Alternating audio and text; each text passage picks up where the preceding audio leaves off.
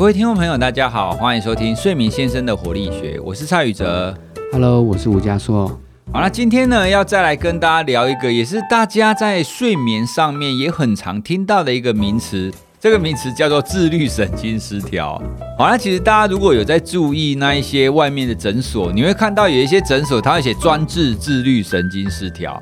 好，那好像很多事情，你你觉得你身体怪怪的哦，睡不好啊，或者压力大啊。好，那这到底是什么？它跟睡眠的关系是什么？哈，追根究底，其实我们认为自律神经失调，它有可能是一个结果。你可能前面有一些问题在，所以你才会产生自律神经失调这个结果嘛。但是很多人可能就会觉得说啊，我就是因为自律神经失调，所以我才睡不着。很多人会把自律神经失调当成是原因，哦，因为我失调了，所以我睡不着。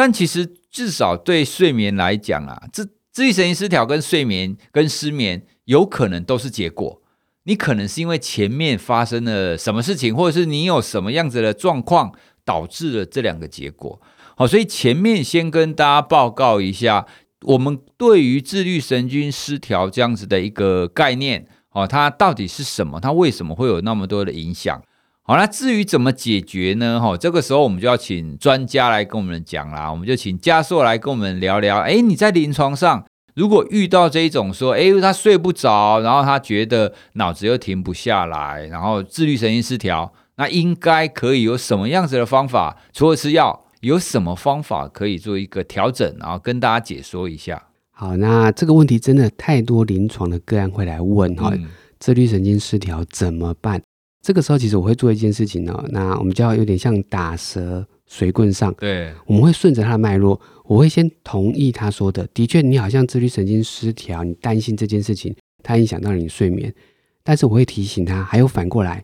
你睡不好，你身体没有得到足够的休息，因为睡眠过程中就是让你的身体修复嘛，荷尔蒙比较平稳，睡不好的人也会反过来影响到你的自律神经。对，所以你到底要不要去做自律神经的检查或吃药？也许可以，我先顺着它，嗯但是也许你也可以先把你的睡眠搞定。哦，你睡眠搞定了以后，你的身体得到修复，自律神经就会慢慢好了。对，没错，所以回到睡眠还是一个主要。就像宇哲说的哈，我之前也跟很多的失眠病人分享这样的看法以后，还是在提醒他另外一件事情。大家可以想象哦，到底自律神经失调还是睡眠，两个讨论来讨论去，倒不如去想有一个主要的原因，嗯有点类似你的压力、你的焦虑。对，焦虑的人或有压力的人，他一定会同时让你的自律神经亢奋，对，也会让你睡前因为这些压力而想着这些压力而睡不着。嗯，所以其实是有一个主要的原因。简单来讲，你的压力它导致你的焦虑，或导致你的一些身体的反应，它让你的自律神经同时失调跟失眠同时发生。所以怎么办？就会回到那个源头，嗯，怎么样去减压，怎么样去对抗。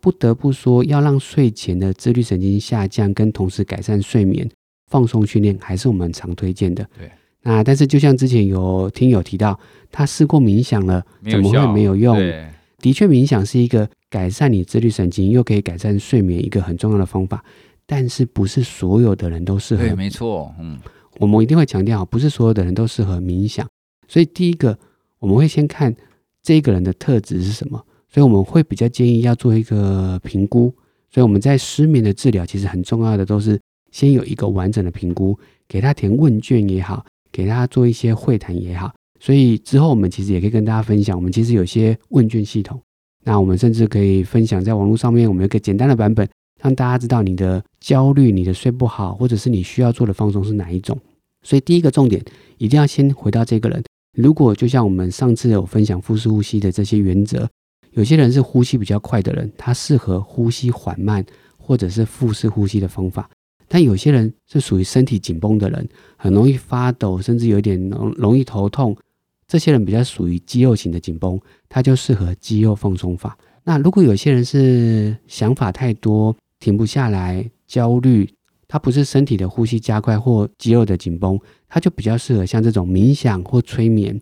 那所以会去分类。好，那如果你真的是适合冥想或催眠，但是你做了没有用，还有第二个可能性，你学到的方法可能不见得是正确的，哦，对，因为现在太多人会强调一些冥想的方法，甚至有些人我我网络上也说过哈，对，很多人自己就会录了，那这里录了一些版本分享给大家，教人家但是怎么做，没错，但他可能不够懂放松或者是这些冥想的原理，嗯，所以像我们分享这些录音档的时候，我们一定会先强调，我们会有一个录音档是做说明，对，一定要先说明，你会知道你哦，我适不适合这个说明里面的对象。接下来我们才会放另外一个档案是完整的放松引导，所以我们会先强调，就算你适合冥想，但是你学到的方法有没有是正确的方法？那这个正确方法，但第一个你直接找专业人员。一般来讲，在医疗体系里面的心理师都会各式各样的放松方法。，那就像我自己，我们会教导大家做呼吸训练、肌肉放松，也会做一些冥想，甚至催眠。但是我们就会比较针对这个人，给他专业的内容。所以你找到的方法是不是专业？我觉得这是一个很重要的考量。那甚至有时候我们要确认这个放松的效果，我们会有些评量。嗯，那像宇哲之前在呃做一些论文，或者我相信你之前也有做过蛮多的生理回馈仪。对对，嗯我们甚至有时候会透过生理回馈，什么叫生理回馈？哈，跟各位听友分享一下。我们会在你身上接一些讯号，对你的呼吸、你的心跳，心跳、你的哎肤电阻反应，就是去量测你的生理指标，嗯，知道你的放松到底有没有效。对，所以有时候其实搞不好放松有效，嗯，你自己一直觉得没有效，没有效。可是我们透过一些生理指标告诉你，其实你的放松是有效，或者是你没有效。我们透过这些生理指标、生理的回馈，告诉你你还可以怎么做。所以真正的放松，其实如果完整一点，一定会建议到医疗单位，因为我们会有一些量测的方式，对，那你就可以知道这个放松到底有没有效。所以整理一下三个重点哈，你要挑选合适你的放松。嗯，就像我们刚才说的，看你的不同的状态，你有可能是需要呼吸调整、肌肉放松或冥想、催眠。第二个，会建议大家找到专业的放松引导，例如有专业的人员教你，或者它是正确的内容。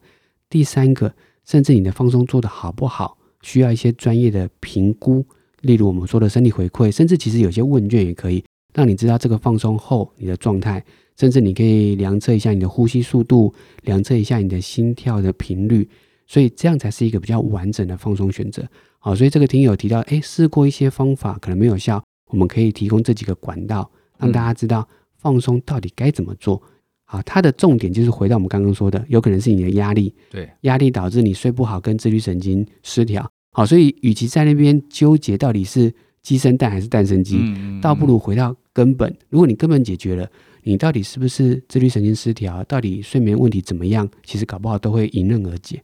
对，其实刚刚加速就放松这一点有提到了很多方法嘛，这让我想到，其实很多一般人哦，他们会觉得说啊，心理师、心理师不就是教人家放松而已吗？啊，这样子干嘛会需要专业？完了，其实从刚刚我们的说明当中，你就可以发现，并不是每一个放松方法都适合每一个人。好，那特别是他可能已经到了那种特别焦虑或特别睡不好的情况，他放松就已经是一个问题了。哦，所以我们一定会需要针对他这个人，他是哪一个部分的问题，他特别适合什么放松方法来帮他做这样子的调节。哦，所以放松听起来很简单啦，但是各位听众朋友，你想想看，为什么会有那么多人失眠呢？就是因为其实大家都以为很简单，但大家都做不到，所以才会需要我们这样子来更深入的说明，到底什么样才是一个好的放松。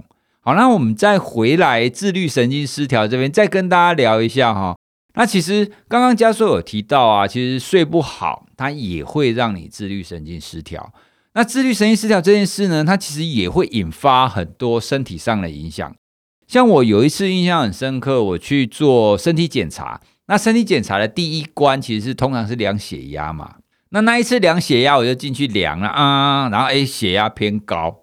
那旁边那个护理人员啊，很有趣哦。他第一句话，他问我说：“你昨天有没有睡好？”对，然后我说：“嗯，有啊，我昨天睡得还不错啊。”那他要叫我去休息一下，走一走再来量。那我后来回想啊，他说：“诶，他为什么第一句话就问我说昨天有没有睡好？”后来我知道很简单嘛，因为如果你昨天没有睡好，你今天就容易血压高。那你为什么会血压高呢？那根源也是跟你的自主神经的活动有关系嘛，跟自主神经失调有关哦。所以讲这个例子是想要让大家明白，有很多你身体上的反应，像高血压啦，或者是有时候你觉得心脏那个乱跳啦，这一种它都有可能跟你的自律神经失调有关。那自律神经失调呢，又有可能跟你昨天没有睡好有关系。在这边说说起来，不是要让大家觉得很恐慌。当我们了解当中的那一些原因，它的连结是什么时候，其实反而你就不会恐慌了。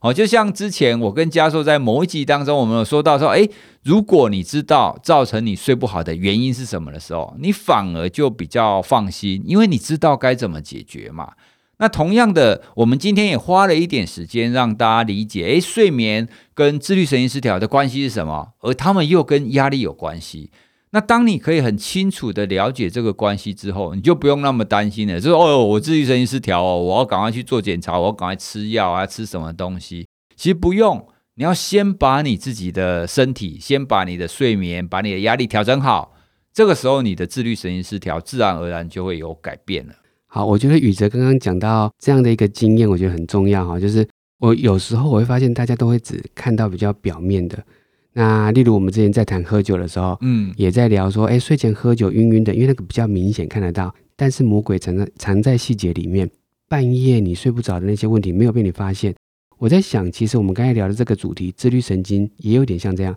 因为自律神经失调太容易被检查。他看得到，对，我们好像就可以去面对他、处理他，但是你看不到太多的细节，对。例如刚刚宇哲说的，这些细节可能是你有一些睡眠的问题藏在里面，甚至有些身体的问题藏在里面，甚至我们刚刚说的压力藏在里面，对。但是压力比较无形，看不到，所以我们人就会去看那些看得到的地方。OK，我的自律神经的报告是什么？我要怎么去吃自律神经调整的药？对，它就太明显可见，但是他都没有发现，其实有些藏在里面的。所以，也许心理治疗或我们做评估，就是帮大家找到那些藏在里面的，例如可能是压力，你可能要做一些压力的调整，像我们刚刚说的放松，放松有各自的方法。嗯，那再分享一下，刚刚说放松要专业一点，要去做选择哈。我想到我之前有个病人，我在放松的时候，现场在教他的时候，有时候会搭配引导，跟他讲怎么做呼吸的调整，怎么做肌肉放松。我有时候会搭配一些音乐，例如我会挑一些大自然的音乐。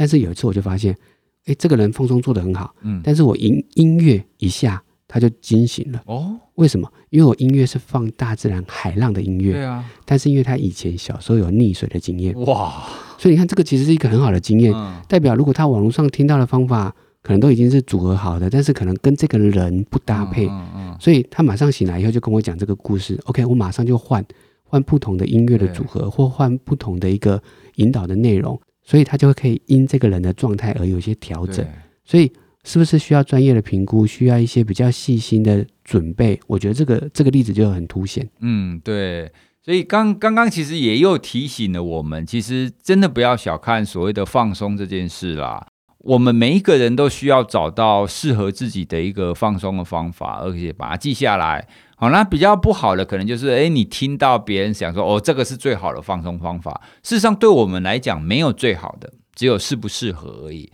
好，只要适合你，那就是最好的方法。好，所以今天跟大家聊的是关于自律神经失调这件事。那我们也希望可以借这一集，可以提醒大家，哦，不要只觉得自律神经失调是一个身体上的问题。好，你可能更需要注意的是，你有一些压力的问题，或者是一些睡眠的问题，你应该要透过这些行为的调整，来让你这个所谓的自律神经失调这个现象，哦，这个身体反映出来的一个现象，来让它恢复。哦，那这样子你就可以不用吃药，可以不用那么紧张担心啦。哈，好，那我们这一集就跟大家分享到这边喽，谢谢大家。好，谢谢大家。